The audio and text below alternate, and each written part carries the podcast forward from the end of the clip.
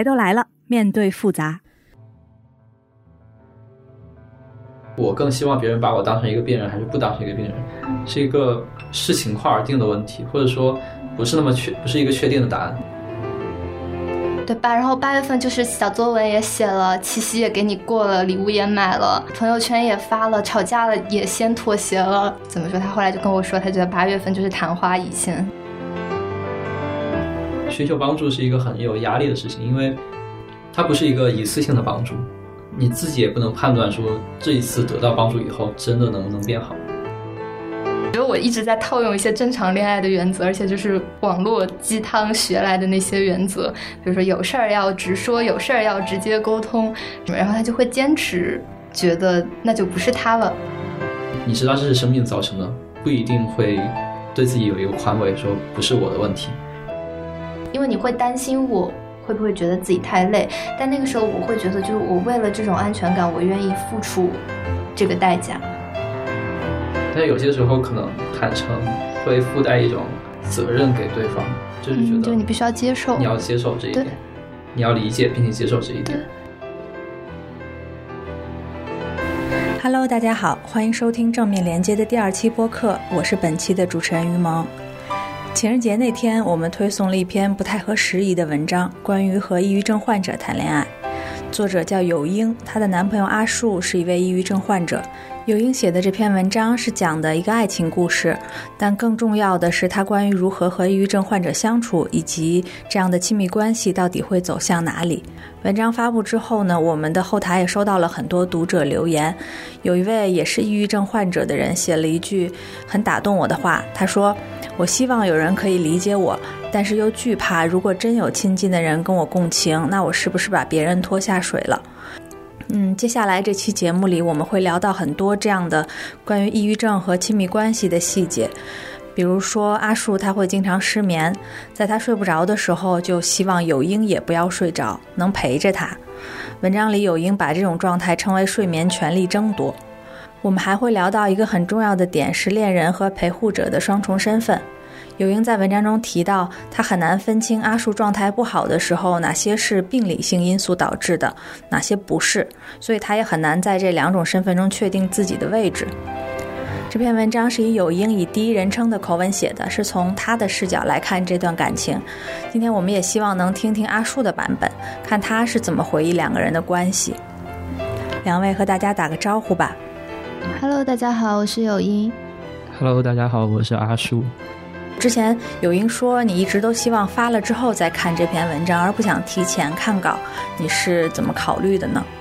我觉得提前看就是我会干扰一下他的那个描述，就是我希望他的那个描述是站在他的视角下看的我们整个过程。我最后的态度就是觉得我还是不要提供什么所谓事实性的纠正，因为我觉得可能他看到那个部分很重要。如果让你大概讲讲，就整体上你觉得这这段感情是？在你的生命中是什么样的地位？对我来说，其实三年、三四年前，一八年的暑假是一个分界线，就是从开始确诊以后，呃，从那开始到现在，应该算是整个状态、情感波折最大的一年。那对我整个人生的，就是至今的历程来说，应该是影响非常大的。嗯，那所以现在你你你的状态是怎么样？此时此刻，我最近就是在。吃药吃的还挺规律的，就是从十月份开始吃药吃的比较规律，以后可能状态就比较平稳一些。对，现在整体还是挺平稳的。嗯，就是在那段时间，你自己，比如你需要处理自己的情绪，情绪很不好的时候，你会主动找有英吗？哦，分状况，就是如果我觉得我这时候去向他讲我状态不好，然后。别人跟我说什么是能够让我的状态有所转换的，我觉得，呃，我就会去讲，就特别是对他，我就会讲。嗯。但如果我的判断就是，我现在讲是在输出消极情绪，对我自己没有任何好处，嗯，会放大我自己消极情绪的同时，会让别人也变得消极，我会倾向于不要讲。对。但这怎么区分呢？嗯，可能还是自己自己心理上的判断吧。就是其实可以展开说的，就是。我之前之前看各种科普或者说各种资料，会误以为知道自己在生病这件事情越明确就越好，但其实会发现它和那个病耻感未必是有一个明确的相关关系。就是你知道这是生病造成的，不一定会让自己对自己有一个宽慰，说不是我的问题，甚至有可能会更觉得别人没有义务来承担我生病来造成的一切不良的影响。呃，当真的可能是类似于一个一个声音告诉我说，我现在告诉别人我我状态不好，是对别人来说是他不应尽的义务，我就会倾向于不要说。但你你不会觉得恋人是例外的吗？嗯，最可能是例外的，嗯就是最大程度上是例外的，但是总会有一些时候，它的波及范围已经到了，我觉得即便是这个人，我也不应该讲。对，嗯而且有时候可能它不会和关系的远近相关，也有可能就觉得可能对一些不相关的人说，就没那么相关的人说会更好，就完全看那时候怎么想。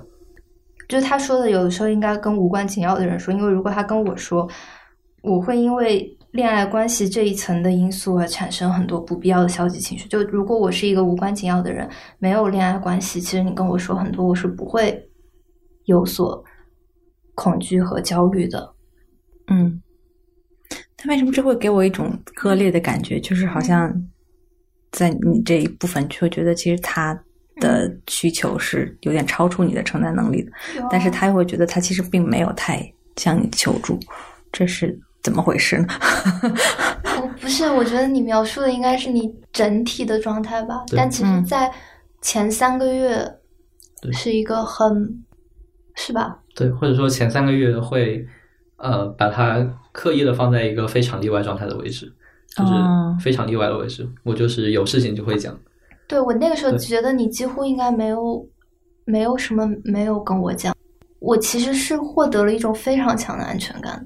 就那个时候，虽然我觉得我很累，但是我跟你讲过，就是因为你会担心我会不会觉得自己太累，但那个时候我会觉得，就是我为了这种安全感，我愿意付出这个代价。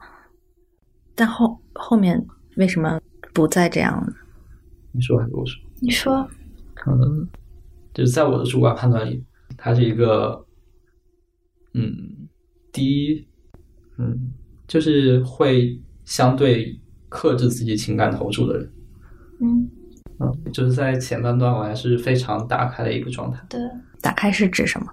会去主动的寻求一些情感的投注，嗯，寻求你的情感投注，对，或者说我需要帮助的时候会主动的去讲。呃，对我来说其实是一个挺需要克服很多自己心理障碍的事情。就是我不能讲是所有人都是所有的抑郁症患者都是这样子的。寻求帮助是一个很有压力的事情，因为它不是一个一次性的帮助，你自己也不能判断说这一次得到帮助以后真的能不能变好。嗯，甚至于倾向于下消极的判断，就是我得到这一次帮助来说，对我来说只是饮鸩止渴，就是此时变好了，下一次寻求帮助难度更高，要克服更大的障碍，嗯。所以会更倾向于不要寻求帮助。所以，我前半段打开的状态没有，嗯，没就是没有收到我所期待的那种正向的反馈，可能我的期待也是过高的，嗯，但是如果逐渐感觉并不能和我自己要克服的障碍成正比的时候，就会越来越倾向于克制自己，对吧？我觉得也不不割裂。对可能是一个、有一个时间差在里面，对嗯对对对。就是我能打开的状态和你嗯，我在缓慢的适应，就是会有一个时间差。嗯，柳英能不能稍微讲一下，就是这个嗯打开的状态？就是我我我们俩其实应该就要该说的其实都聊过，就我有解释为什么我会呈现出这样一种状态，但是他并不太认同我的解释。对，但虽然如此，我还是再重复一遍。我自己心知肚明，我是一个其实没有那么独立的人。我一直觉得我是一个很恋爱脑的人，所以并不是他说的低投入的状态。我其实觉得我真的投入了很多，就我觉得我心里投入了很多，但我在行为上表达的跟我心中的那个情感浓度完全不成正比。那我就觉得，就我对我的恋爱脑有一些矫枉过正的倾向。在我心里是，如果我显得很恋爱脑，这这段关系就会失败。在我那个时候认知里，我以为我显得独立一点，就是他成功的几率会大一点。然后，嗯，另一方面是，就是我觉得我有一点回避型依恋的，呃，就是对号入座那个行为条条框框是挺符合的。虽然他觉得我并不能这么去对号入座，呃，而且尤其是就是说回避型依恋，它分成疏离型跟恐惧型嘛。我会更接近我心里认为我很需要恋爱，但是我不敢表达的恐惧性，就是我我也会觉得说，当我所求过多或者表达的过多，我就会觉得，就我会担心被对方厌烦，或者担心不够被珍惜之类的，就会有这种干扰因素。呃，就他会说我很瞻前顾后，就我在付出这件事情上很瞻前顾后，所以在。种种瞻前顾后之后，我的选择基本上就会是我要去克制一些我的情感表达。那在他向你求助或者就是向向你表达他的对，然后那个时候是是会有一些，比如你很希望我发朋友圈，然后我就一直很抵触，但其实最后的结果是，我觉得我发了很多，但是可能就在你看来并并没有那么多，而且每一次都是你要求来的。还挺多，还有，比如我们俩在就是同处同一个空间的时候，我我觉得那个状态很舒服啊。就是你看你的书，我我做我的事，两三个小时之后，你就会觉得我从头到尾都没有对你施加关注，就好像我就忘了它的存在一样。其实不是，我我会我当时反而非常享受那个状态，但反正就会存在一些这样的错位吧。就是是这些是会让你慢慢收回自己的。嗯，这一部分还有另一部分，我想想怎么描述，不能叫收回吧，就是是我自己慢慢闭锁、闭锁的一个倾向。嗯，这些描述就是我可能都会理解。嗯，就是这些心理上的动因为什么会这个样子，我可能会理解，但对我来说，会让我去慢慢闭锁起来的是一个表象，就是我寻求帮助了，或者说我去打开了，但是没有得到足够的反馈，是这样一个表象。嗯。你期待的反馈是什么样子的？就是可以感受得到的情感投注，可能可能这么描述不是特别准确，大概是这样子。所以你文章里写到的那个睡眠权利的争夺，也是在那段时间，对，就是在前几个月。对，是的。嗯，这件事儿你，我想听听 阿叔的版本。嗯，我不知道写的是什么版本。嗯。但是我的版本其实很简单，我直到现在也是一个不想睡觉的人。嗯，就是如果我可以，我就不睡。所以就是我会觉得时间都还挺有限的，就是无论什么时间都还挺有限的。不是这个，是指就是在一些时刻，你希望我不要睡着。嗯，对对，是这样子。就是在一些时刻，我就觉得时间有限，我觉得这个时候 睡觉太浪费了。有人也写到，在你们去上影节的那一次，就是度过了很快乐的一天，然后你们晚上回去。六月二十号是上影节的第几天？最后一天。然后晚上怎么样？就你们还看了一部央视的电视电影，你记得吗？央视六套的那个《闪婚总动员》。嗯，然后呢？然后后来我就睡着了，然后后来第二天就不太开心，然后我们还在就高铁站丢了你新买的帆布包，然后就感觉这整个人就崩了。你看《长安总动员》是你想看吗？不是，就我们当时不是随便看那个酒店里有电视就就打开它嘛，然后也没几个台就看，好像就只能看央视六套。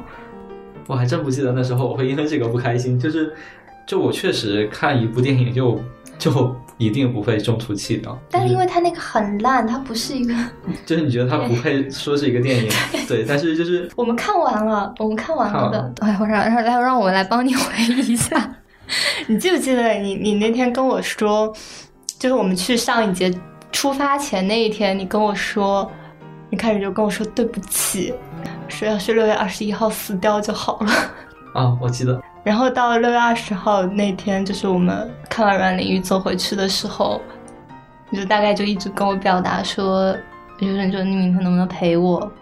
嗯，嗯对吧？我没有在乱说吧？是的，是的，以 是的，我没有说你在乱说，我没有说你在乱说，是我真的会忘掉很多事情。嗯，后来我大概到三三点多，我就真的撑不住了，我就真的累了，然后我就嗯昏过去了。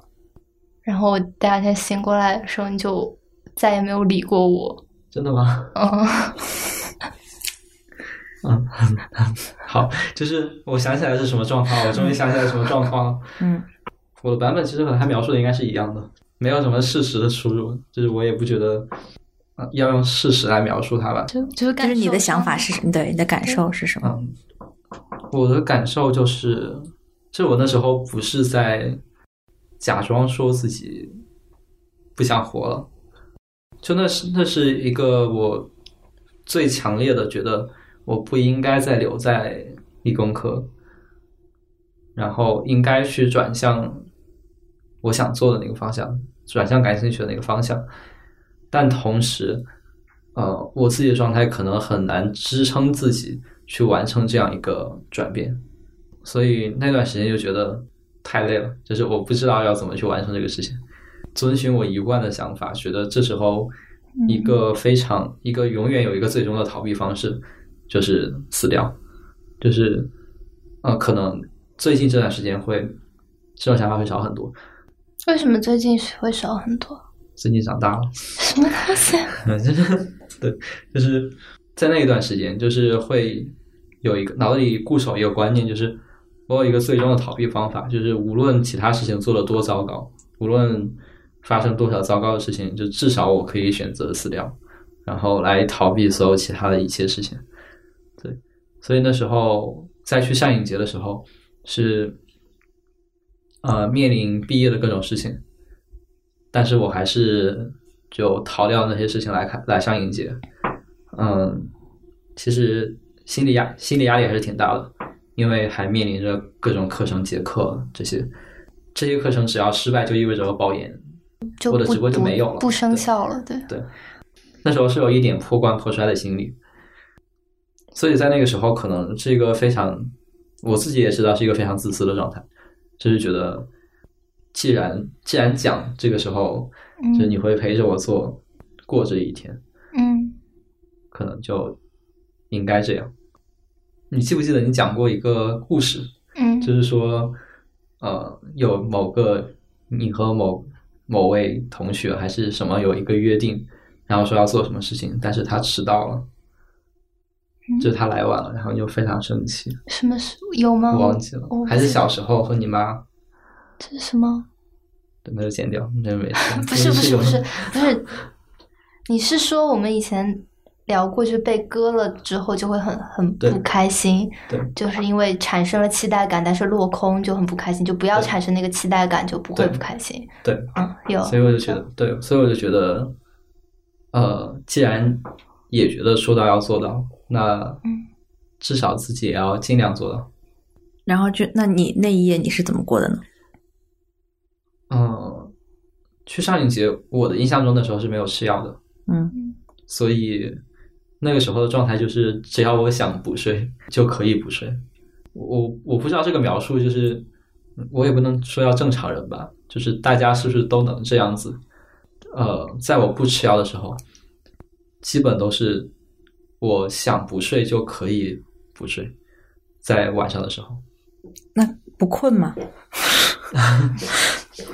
对不起，对不起，这个问题可能有点幼稚。嗯是困的，嗯然后但也不能睡到失眠，因为是自己不想睡的。就是如果想要睡的话，是有可能能睡着的，当然也可能睡不着，嗯但是有可能睡着的。但我会如果不想睡，就会选择不睡。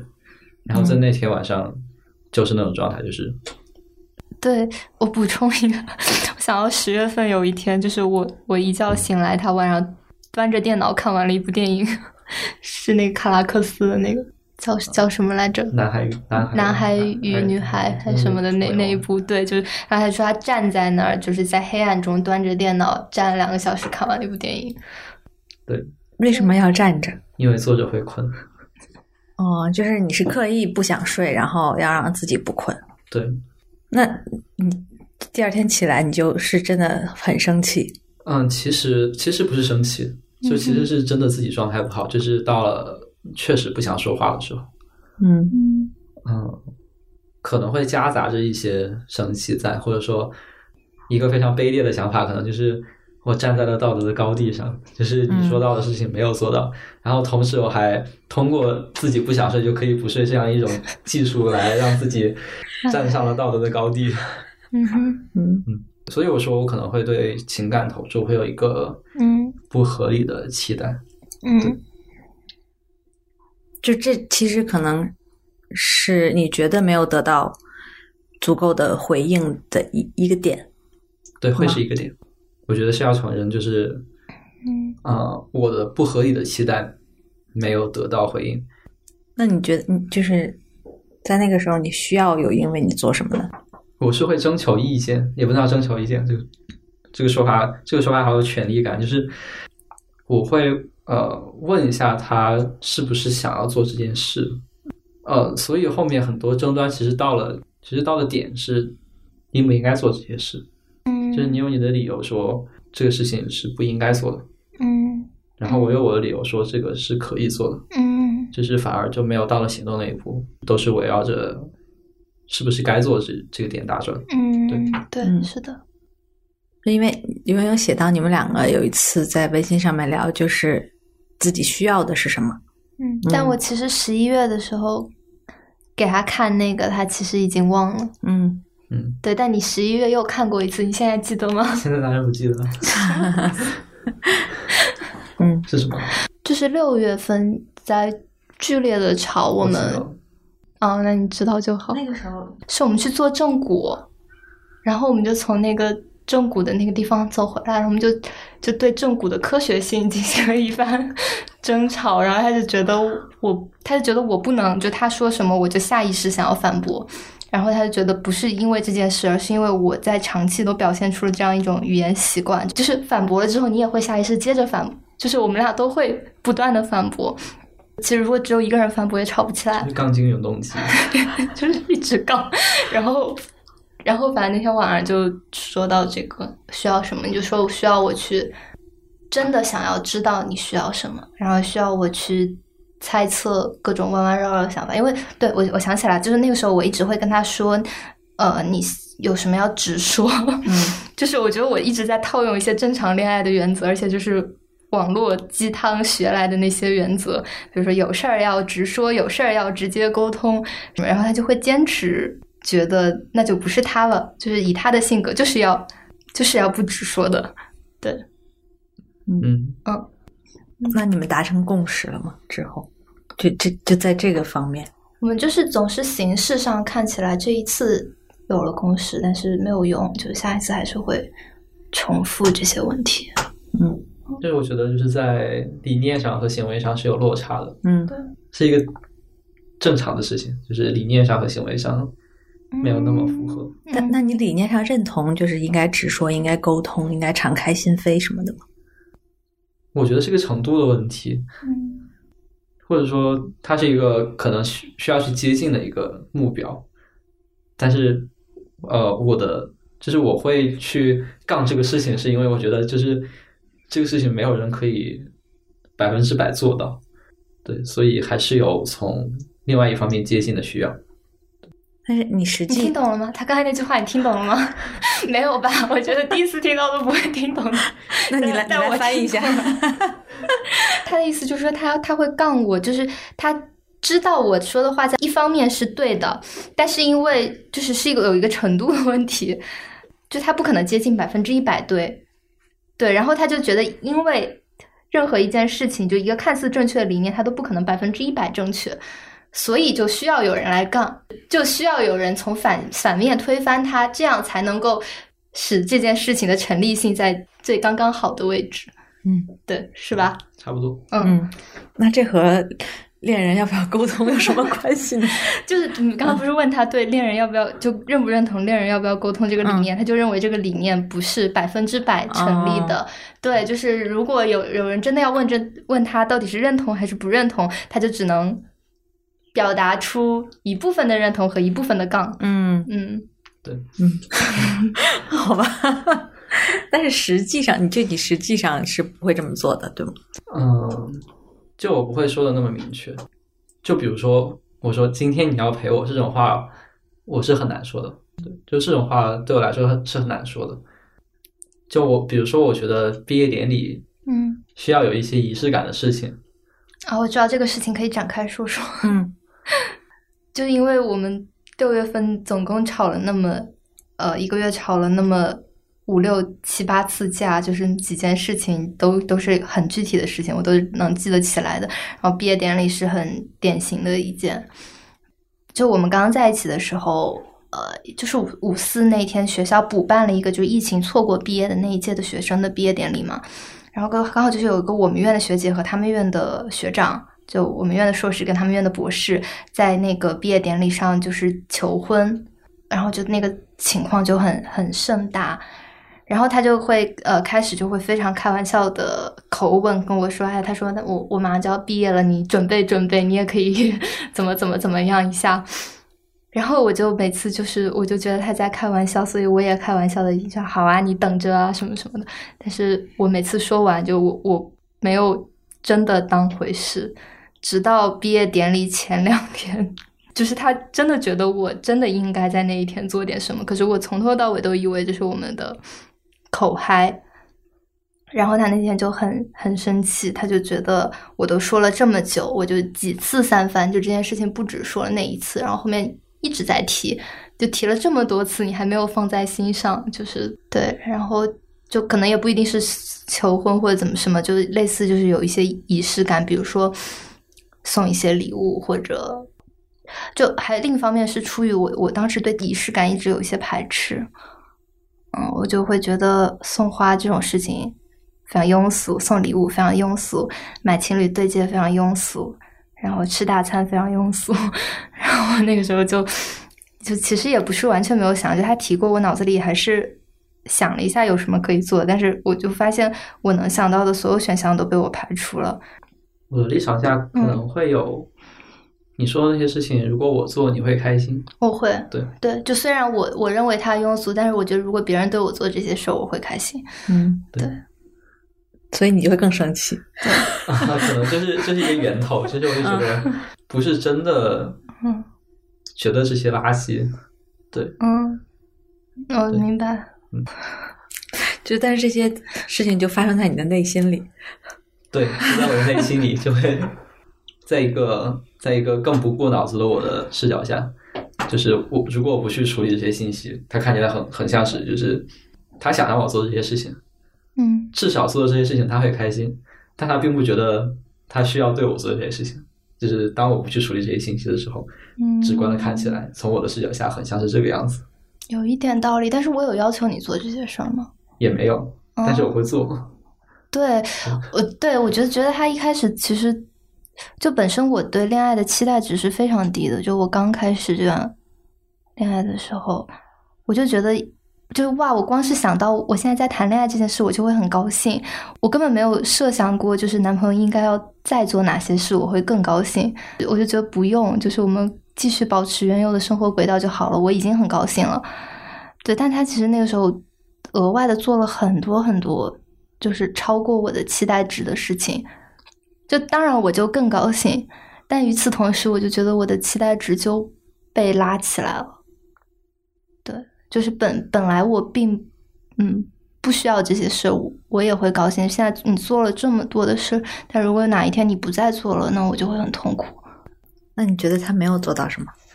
没有做到什么？嗯，我就觉得我明确的表达了我不想做的事情，他没有尊重我的意愿。你自己从什么时候开始意识到你不只是一个恋人，还是一个患者的陪护者？就是七月底，就是吵了一整夜那一次开始。嗯，我觉得那那次是我妥协的开端。就算我吵的时候还是非常的，好像话还说的非常狠。就当时我表妹住在我们家嘛，然后我妈，我妈就想周末就经常会带我跟我表妹出去进行一些户外活动。然后她第二天给我们报了一个旅游团，要反正我们大概五点半就要起床。但是我那天晚上跟她吵到了四点，然后第二天要去爬一个很高很高的山。嗯反正我当时大概就觉得说到十二点就应该睡了，但就感觉那个就是一浪接着一浪，就她不断的反驳我，我就必须反驳回去。我当时就觉得就是就很窒息的吵到凌晨四点，然后我当时还说了很多很很狠的，我当时还还说我就觉得我们俩就是不合适，什么什么什么。吵的是什么？吵的是什么？发微博，你记得是吗？导火索是发微博，好的，你不记得了？我记不得。嗯你不可能记不得我们我我记就是你说我会记得，啊，那我那我我说，然后你他会不不断的跟我说说你有好久没有在社交媒体上发我了，而且他会很在乎，还是跟我之前说的我不愿意对外表现太恋爱脑有关。但我因为又知道我我是一个恋爱脑，所以我怎么解决呢？我就会建一个微博小号，我所有跟恋爱有关的就发那个小号，然后那个小号没有其他人可以关注，只有他可以关注。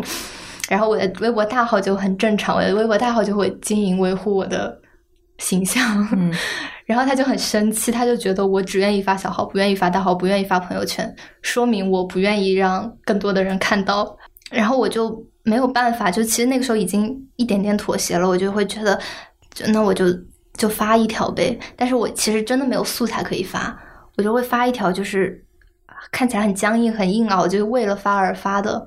这个我们寒假期还说到了，前两前段时间还说到这件事儿，就他会觉得我做这些事都做得很不自然，就不像是由心而发要做这些事。但然后当时我就觉得我已经，就是我这么不想发微博，我还是发了，可见我做出了多么大的牺牲跟让步。但是你怎么一点正面反馈都不给我，我发完之后他就会觉得还是很难过，因为他觉得我其实不想发。就是他这么一说，我就更气了，我就觉得我都妥协成这样了，还被说，对，那我我就觉得我永远不可能做对了。然后后来就进行了一连串的连锁反应，接下来他就因为又因为就是北京疫情，所以北影节取消了，他又很那天又很难过，然后他就会觉得他他在情绪那么差的情况下，我连说话软化一点点都不肯，对吧？我从头到尾都没有说错吧？我复述的很清晰吧？对，然后然后我们就其实已经离发微博的事情已经过去了两天了，还在纠缠那件事儿。然后我就觉得这两天就纠缠的没完没了。然后我那天晚上就疯了，就是对，我们就开始嗯，就是都语气非常不友好的进行了一番争辩。其实也也不是吵架，因为也不骂人，就是一番你来我往的辩论。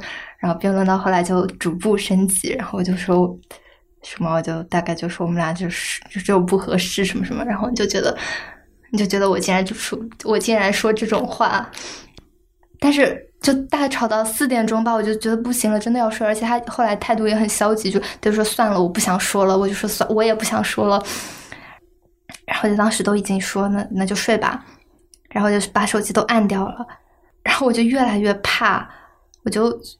觉得呃，就是吵成这样了会怎么样？我还我当时还怕他想不开，然后我就四点多我又跑到阳台上给了他，就给他打了一个语音电话。反正我打电话我就开始哭，我就说就是 算了，我就是我前面说全部作废，我就怎么怎么样，我就觉得我被 PUA 成功了，然后我就。觉得我第二天开始，我一定要就是重重新做人，我一定要学习怎么怎么样跟他相处，怎么样去满足他的各种各样的愿望。然后我第二天还开始看那个就各种垃圾心理学，什么亲密关系那种书，就是在微信读书里面看，对吧？然后八月份就是小作文也写了，七夕也给你过了，礼物也买了，朋友圈也发了，吵架了也先妥协了，就是什么我都做到了。我那个时候觉得我。但是就还是怎么说？他后来就跟我说，他觉得八月份就是昙花一现。我还能记得那时候吵得非常凶。嗯，就是我发现我一个很大的问题是我真的记不得 细节，略微久远一些之前的事件。嗯就是虽然我能记得那时候的感受是什么，嗯，感受是什么？就是那时候吵得非常凶。嗯，就是我后来会说，我们都非我们两个人都非常纠缠于理念里面。嗯，对，那天晚上也说了，其实对，其实就是。就是可能会一直在说怎么想，就是哪样是对的，哪样是错的，嗯，哪样是好的，但是都不会去做试一试。就是不只是他，可能我也有时候会这样，嗯就我也会这样。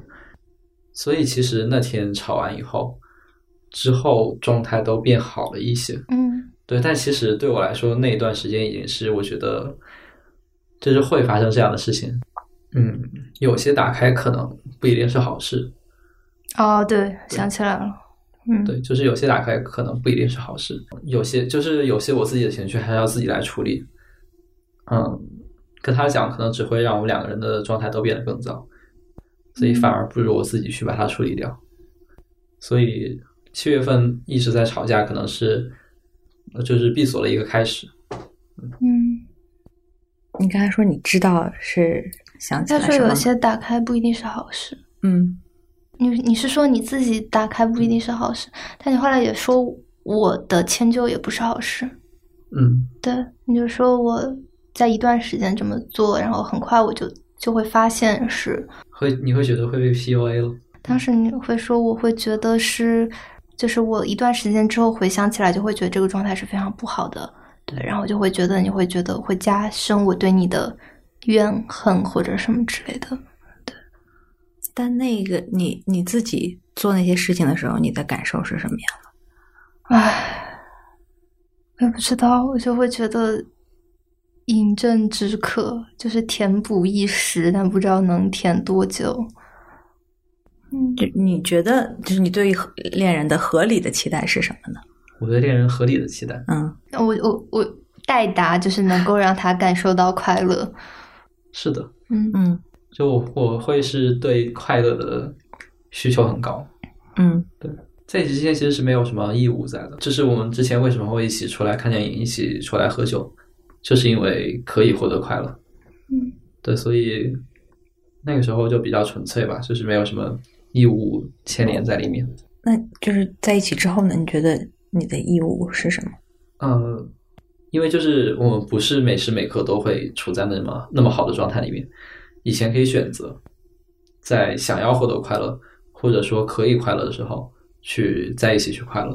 嗯但是在一起以后，就意味着不得不去面对彼此糟糕的那些时刻，嗯。比如说我自己状态非常 down、非常差的时候，呃，需要两个人一起来面对。然后他焦虑的时候，嗯然后这时候也需要我们一起消耗能量来去解决，嗯。对就不是只有快乐就够了，对，还需要去和那些去对冲。就我觉得我我在最开始我跟他想法最大的区别就在于，我我不觉得这些不好的时刻是不应该出现的，我会觉得这些不好的时刻是必须要出现的，而且是亲密关系中的重要部分，而且会会会让这段关系变得更深刻的，就是重要原因。但是这个我跟他后来发现，我跟他的想法其实完全不一样，就他会认为这些时刻就是消耗，就是因为我觉得任何一段关系到最后其实都会千疮百孔的。但是最好就对我来说的那种理想就在于，即便已经那样了，但是双方都离不开对方，因为觉得生命中不可能再出现另外一个这么特别的人，因此而去容忍那些千疮百孔。我后来发现，就是这个亲密关系哲学在他那里并不是这样的，他那儿的亲密关系哲学就是我们要在一起获得快乐。我自己是一个可以处理他人消极情绪的人，甚至于有时候处理他人的消极情绪，就我会觉得比处理我自己的消极情绪要来的轻松很多。嗯。但是我自己会是一个情绪放大器，就是当我接收到别人的消极情绪，很容易在我自己身上引起反响，或者说我会因为一些细枝末节的事情，甚至不是自己的细枝末节的事情，就会觉得整个的状态都很糟糕，我自己周围的那整个世界都很糟糕，就会有这样一种诱导的倾向，所以就是呃，如果他焦虑了。嗯，我自己也不会特别好。对，所以我觉得我们后来到九十月份的一个问题就是我一直在焦虑。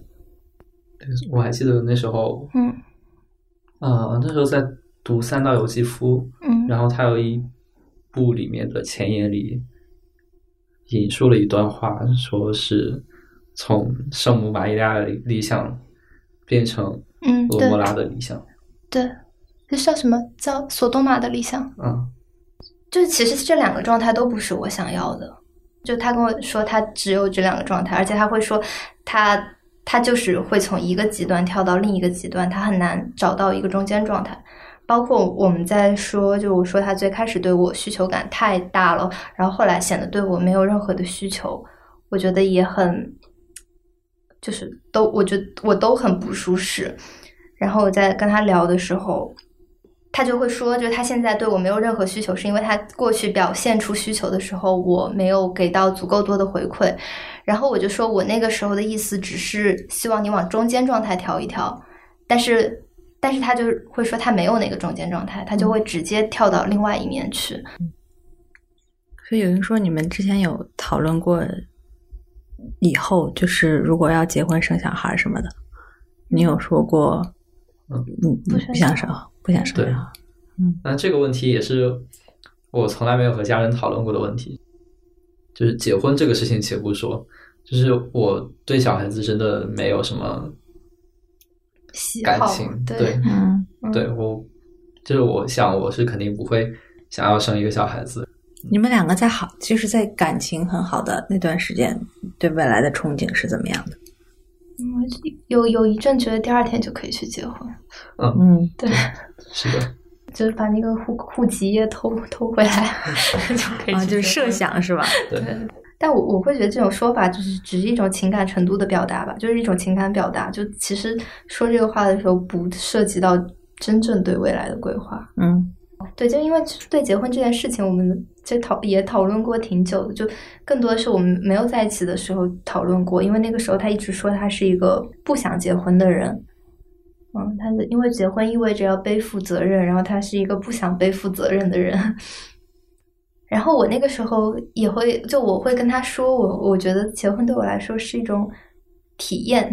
嗯 嗯，因为结了可以离，但是这个体验还是可以可以感受一下的。嗯嗯，然后他到后来有一阵就是觉得，就是觉得 OK 也可以结。嗯。嗯，其实我们有有一阵还挺挺经常提结婚的，包括就是提那个什么毕业典礼求婚这种事情，嗯，提的还挺多的。但是我就是他非常坚定的觉得不能生小孩儿，然后对我 我觉得生小孩也是一个体验，就是这个体验还是可以有。嗯，但其实就是嗯，因为也会觉得非常遥远，因为我也很怕生小孩，所以我就觉得三十岁之前就算了，就真要这个体验的话，也可以到。以后慢慢再说，对，所以生小孩的问题是被搁置的，就是没有怎么太多的讨论过。我以为是达成共识的啊，我以为是不会生小孩子。真的吗？对，其实是这样子，就是因为我和家人的关系是的状态，就是他们的想法几乎不会影响我的决定。嗯，对，所以我觉得就这方面，我觉得不能说是因为年龄还年纪还小，或者说。我现在还没有还在上学，所以就不会受到那种压力，嗯，然后所以才会这么想。我觉得，我如果不想生孩子、不想结婚，就真的会这么做。所以就是生小孩这个事情，我一直都觉得就是，嗯，我是一定不会这样的。但我我记得你有一次说过，就是说你说这怎么说，就是生育权最终还是在女性这里。嗯，就如果我一定要生，你也没有什么办法。嗯，对。但是话是这么说了，但是我不会滥用这个权利的。所以你们讨论的更多的人生大事是生死问题嗯嗯，对，是吧？我觉得是。如果说是人生大事的话，那确实是这样子。嗯，还谈到生死问题，有因在稿子里面写到，嗯，就是你会经常像就给他打预防针一样提到死亡。嗯嗯。因为就死亡这个事情，确实对我来说是一个背景音乐，就它像是一个底噪，就是我一直会想这个事情。就之前看过一个看过一篇报道，上海长宁区，然后一个小学去调查孩子的自杀倾向的一个问卷，然后被批判，因为会有一些诱导的嗯嗯问题，然后我就觉得，就是那个问卷对我来说其实是一个非常适用的东西。会考虑到那么细致的，比如是否会有一些意外死亡、意外发生的愿望，对，就是在自己身上发生一些意外或者一些绝症，这是一些自己不能控制的死亡，可能这些都是平时会经常想的事情。对，所以对我来说是一个底噪，就是呃，我会一直去想关于死亡的这些那些事情，然后尤其是在呃休学那段时间，晚上睡不着，然后就一直在想。所以现在如果医生就是去医院，或者如果我还去做心理咨询的话，问我这个问题，我觉得现在答案就是有自杀的想法，但是没有计划，可能会是持续很久的一个状态。嗯即使即便直到现在也是已经很久都会都是这个样子。嗯，那你在跟有英讲这些，或者给他分享一个这种类呃这种方面的歌、电影的时候，是抱着一种怎样的想法想法呢？嗯呃，因为之前是这样子的，就是只要我提到相关的问题，嗯然后你就会哭。嗯，对，呃，因为我觉得这个对我来说是一个不确定因素，就是在我身上是有可能发生的事情，嗯就是我也不知道它会不会发生，或者什么时间发生，但我觉得是很有可能发生的事情。嗯所以我觉得，就像说，也不能叫预防针吧，就是一个提醒，就是把我身上可能发生的这个可能性也告诉他，对，然后也呃让他觉得在我身上发生这些是正常的事情。嗯那他的这种哭，他的恐惧会让你有什么？就是他，你会你会有什么感受？就是我会想，假如我死掉了，他会怎么想？对，我觉得这是一个我在想这个问题的时候会考虑的东西。那你会问他，对但是他会很痛苦，因为你提的这些事情。对，但是就是在我的想法里，就是呃，他痛苦不是因为我提这个事情，是因为呃这个事情有发生的可能性。但是就是我不提他，不意味着这个可能性不存在。所以我觉得更负责任的方式不是呃不去触碰、不去触碰这个事情，而是让他知道有这个可能性存在，并且尽可能的接受。但是在那个时候，嗯，对。现在呢？现在这个问题就没那么重要，就是对你来说没那么重要。不一定啊，为什么呢？就是我我的男朋友自杀了，跟我的前男友自杀了，就是有什么区别吗？这还是有区别的，有什就是么区别？他他这样讲，你会会感感觉更好感觉稍好一些嘛？就是会让你更，就是会让你更理解他一些吗？我一直理解，就嗯我觉得我不是不理解，嗯就是理解，但仍然会痛苦，对吧？我觉得你可能你对我的一些问题也是，就是虽然理解，但还是觉得是是不行的。是你你有想过，就是你在就是是作为一个病人这个角色的时候，会在你们恋爱感情里面更有权利吗？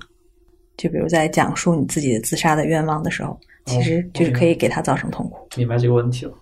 我觉得是这样子，就是还是只能从我自己说，就是我不能说每一个抑郁症患者都有这种状况。就我更希望别人把我当成一个病人，还是不当成一个病人，嗯是一个嗯是视情况而定的问题，或者说不是那么确不是一个确定的答案。嗯客观讲或者科学的说，我当然希望别人把它当成是一个病症，一些对待的方式，对待那个一个泛指的抑郁症患者，不只是我，是一个一个科学的态度去对待。但是另外一方面，就是一个一个不能不承认会存在耻病耻感的一个症状，就是我当然还是希望大家能够更平等的去看，在在这个纠缠里面，就是呃自然的可能会有一些。嗯，卑劣的想法在，也不能叫卑劣，就是潜意识里的一些倾向。在我需要别人把我当成病人的时候，会想让别人把我当成病人。比如说，呃，自己状态糟糕的时候，希望获得一些宽容。嗯，这些时候是希望别人别人把我当成病人的，但自己去做一些事情，然后希望能够被别人认可的时候，又希望不要被当成病人。所以我觉得。就是是存在这样一个自私的想法的，就我我觉得这么说可能，这对一个泛指的抑郁症患者这个群体是一个是一个有些恶劣的形容，但是我觉得是正常的，或者说每个人都有这种状况，就是关于一个身份你会怎么用它，嗯。我觉得也不能叫利用，可能就是你自己潜意识，可能自己潜意识里去看它的时候，就会在不同的情况里对自己有一个不同的标定。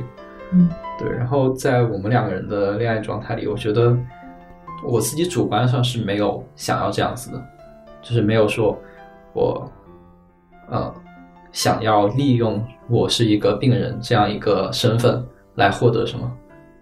我觉得在这里面，我可能更倾向于说，希望我并没有把自己当成是一个病人，这是确实如此，就是在恋爱状态也没有把自己当成病人，但是有没有潜意识里觉得，因为是病人，所以才有资格这样说，或者说，呃，可以更更坦诚的这样讲，我觉得说不定是有这样的潜意识。嗯阿叔非常坦诚，嗯。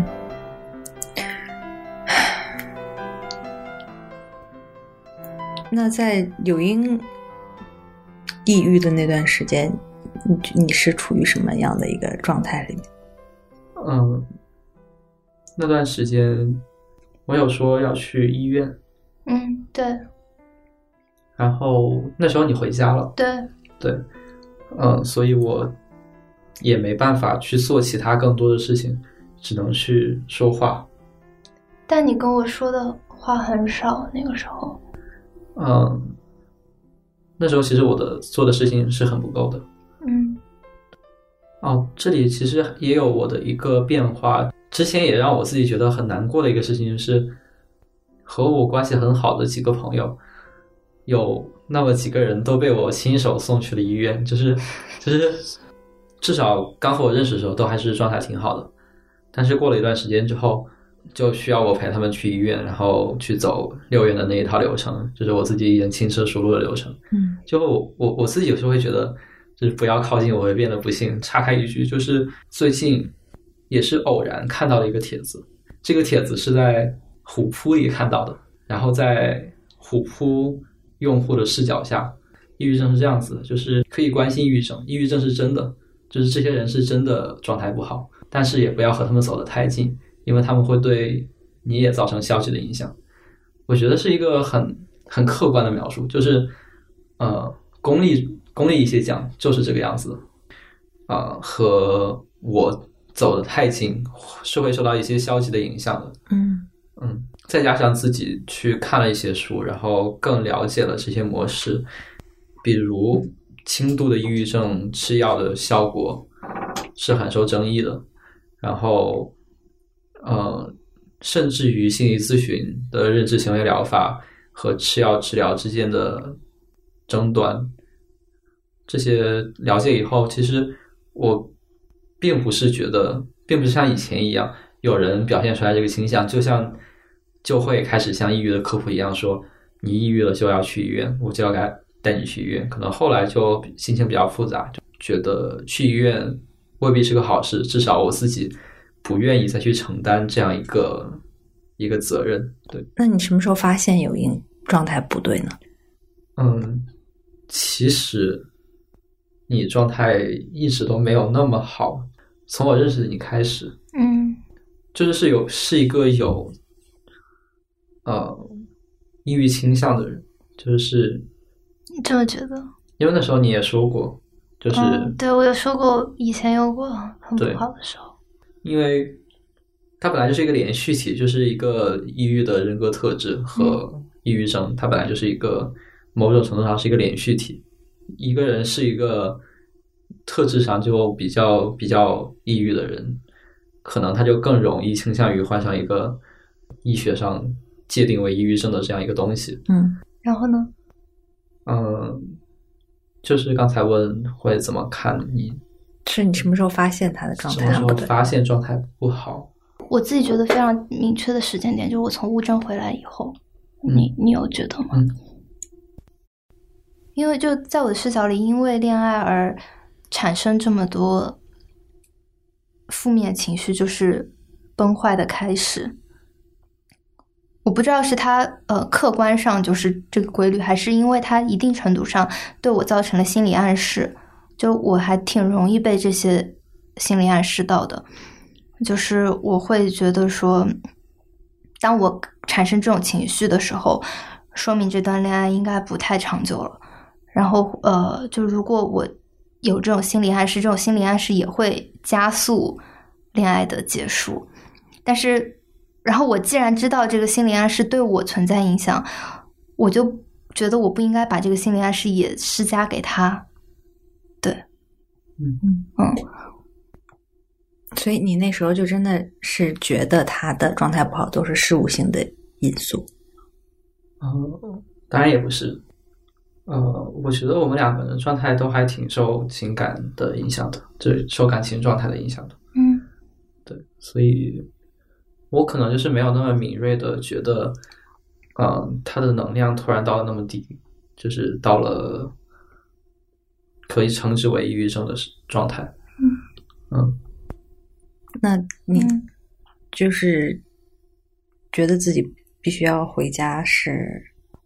我我那个时候其实已经出现了很多症状，就是要不然是失眠，要不然是早醒。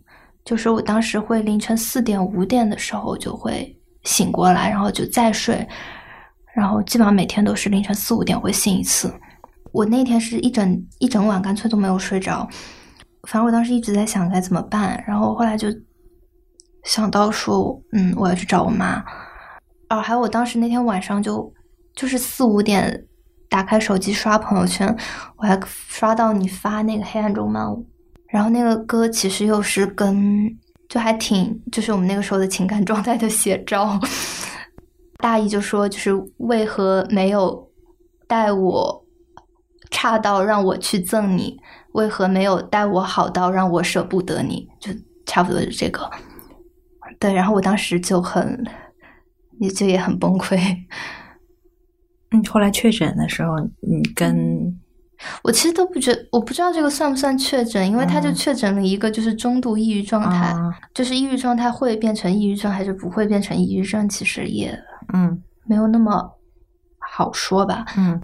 呃，我不知道是不是所有医院都是这样诊断的，但是我去过的医院诊断都是这样子，就是他不会明确的写你得了抑郁症，嗯。但是他会写抑郁状、焦虑抑郁状态，嗯。嗯对，然后双向情感障碍，嗯。打一个问号，就是、哦是不能明确的告诉你是这样子的，嗯对，但是他会给你开开药他认为是这种状态对症的药。对，嗯，就这件事情也会对你的情绪状态产生影响。是会有啊，就是一个最直接的给我的感觉就是，就是确实我会让别人变得糟糕，嗯。对嗯，然后另外一方面就是，就作为一个作为一个有经验的抑郁症患者，就是可能会对各种状况司空见惯，嗯可能会有一个错误的判断，可能会忘记自己当初刚刚刚刚进入抑郁症这种状态的时候是有多慌了，就是可能会忘记当初的那种状态。嗯然后会觉得那些情况都是正常的，嗯或者说都还是小事。嗯，对我觉得那时候可能其实是疏于判断的。有音说就是你是特别追求秩序感的。嗯嗯，嗯对，换大白话就是强迫症，就是确实如此。嗯，就是我是想说，就比如这种对秩序感，对于就嗯不不去建构，不要做什么叙事这种的追求，是嗯，就是你一直都一向如此，还是说它可能和抑郁症有什么关系？它是抑郁症的因，还是说是嗯没关系，还是说是它的果？我觉得有关系的，就是因果缠绕。嗯对，肯定是有关系的。就是我我会那么执着于控制我的时间，当然肯定是因为想做的事情太多，并且每件事情都想做到在各种细枝末节上都非常精确。就比如我肯定希望现在做的是一个正正三角，但是我就不。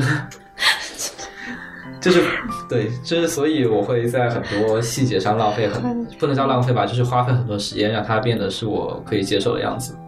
对，所以它肯定是一个诱导的因素。嗯然后，至于会不会因为抑郁症让我对这个让我对秩序有什么想法，我觉得也是有的。就是关于抑郁症这个身份，他到底被别人怎么看，被我自己怎么看？嗯我觉得对我的思思维的模式还是影响挺大的。嗯。那你们两个就针对就是嗯这种渐高叙事发生的这些争论，嗯，就是他在你们的很多争论中是在属于一个什么样的地位？就他是积极的，还是我们没有过积极的争论，就说对你们两个关系有帮助的争论？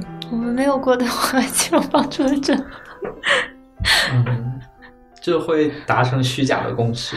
嗯啊，对，嗯，是吧？是的，嗯，但是其实对自己心里都并没有真的认同对方。嗯对，所以可能就是能达成共识的方式就是不要纠缠在理念上，嗯，才可能达成共识。嗯，昨天我和友英还在讨论，就是可能我们经常会说沟通、理解在亲密关系里面的重要性嘛，就是你要就是有话直说，你要表达自己，要去倾听。嗯，但是就好像在你们两个的关系里面，它并没有发挥这样的作用。就没有发挥积极的作用，对就是都在做，但是发现对，做了反而不好。因为我真的是觉得，怎么说？我觉得我对你的坦诚程度是相当之高的。然后我觉得你对我的坦诚程度，按照你的说法是有史以来最高的。虽然我觉得也不如我的坦诚程度那么高，但反正对你来说是一个比较高的状态。嗯，但即便如此，每一次坦诚带来的后果都是，就是双方都很痛苦。就是一直都在说要嗯坦诚的交流，嗯要倾听，但有些时候可能就是坦诚会附带一种责任给对方，就是觉嗯，得就你必须要接受。你要接受这一点，你要理解并且接受这一点。嗯，如果不附带这一种责任的话的坦诚，可能是有正面的作用的。但是如果附带了这个枷锁，我觉得我不知道，但是至少对我们两个人来说是会造成消极的影响的。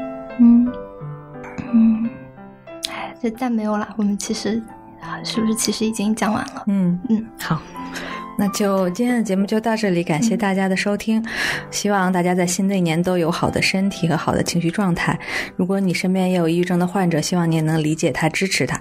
那我们下次播客见，再见。好，大家再见。再见。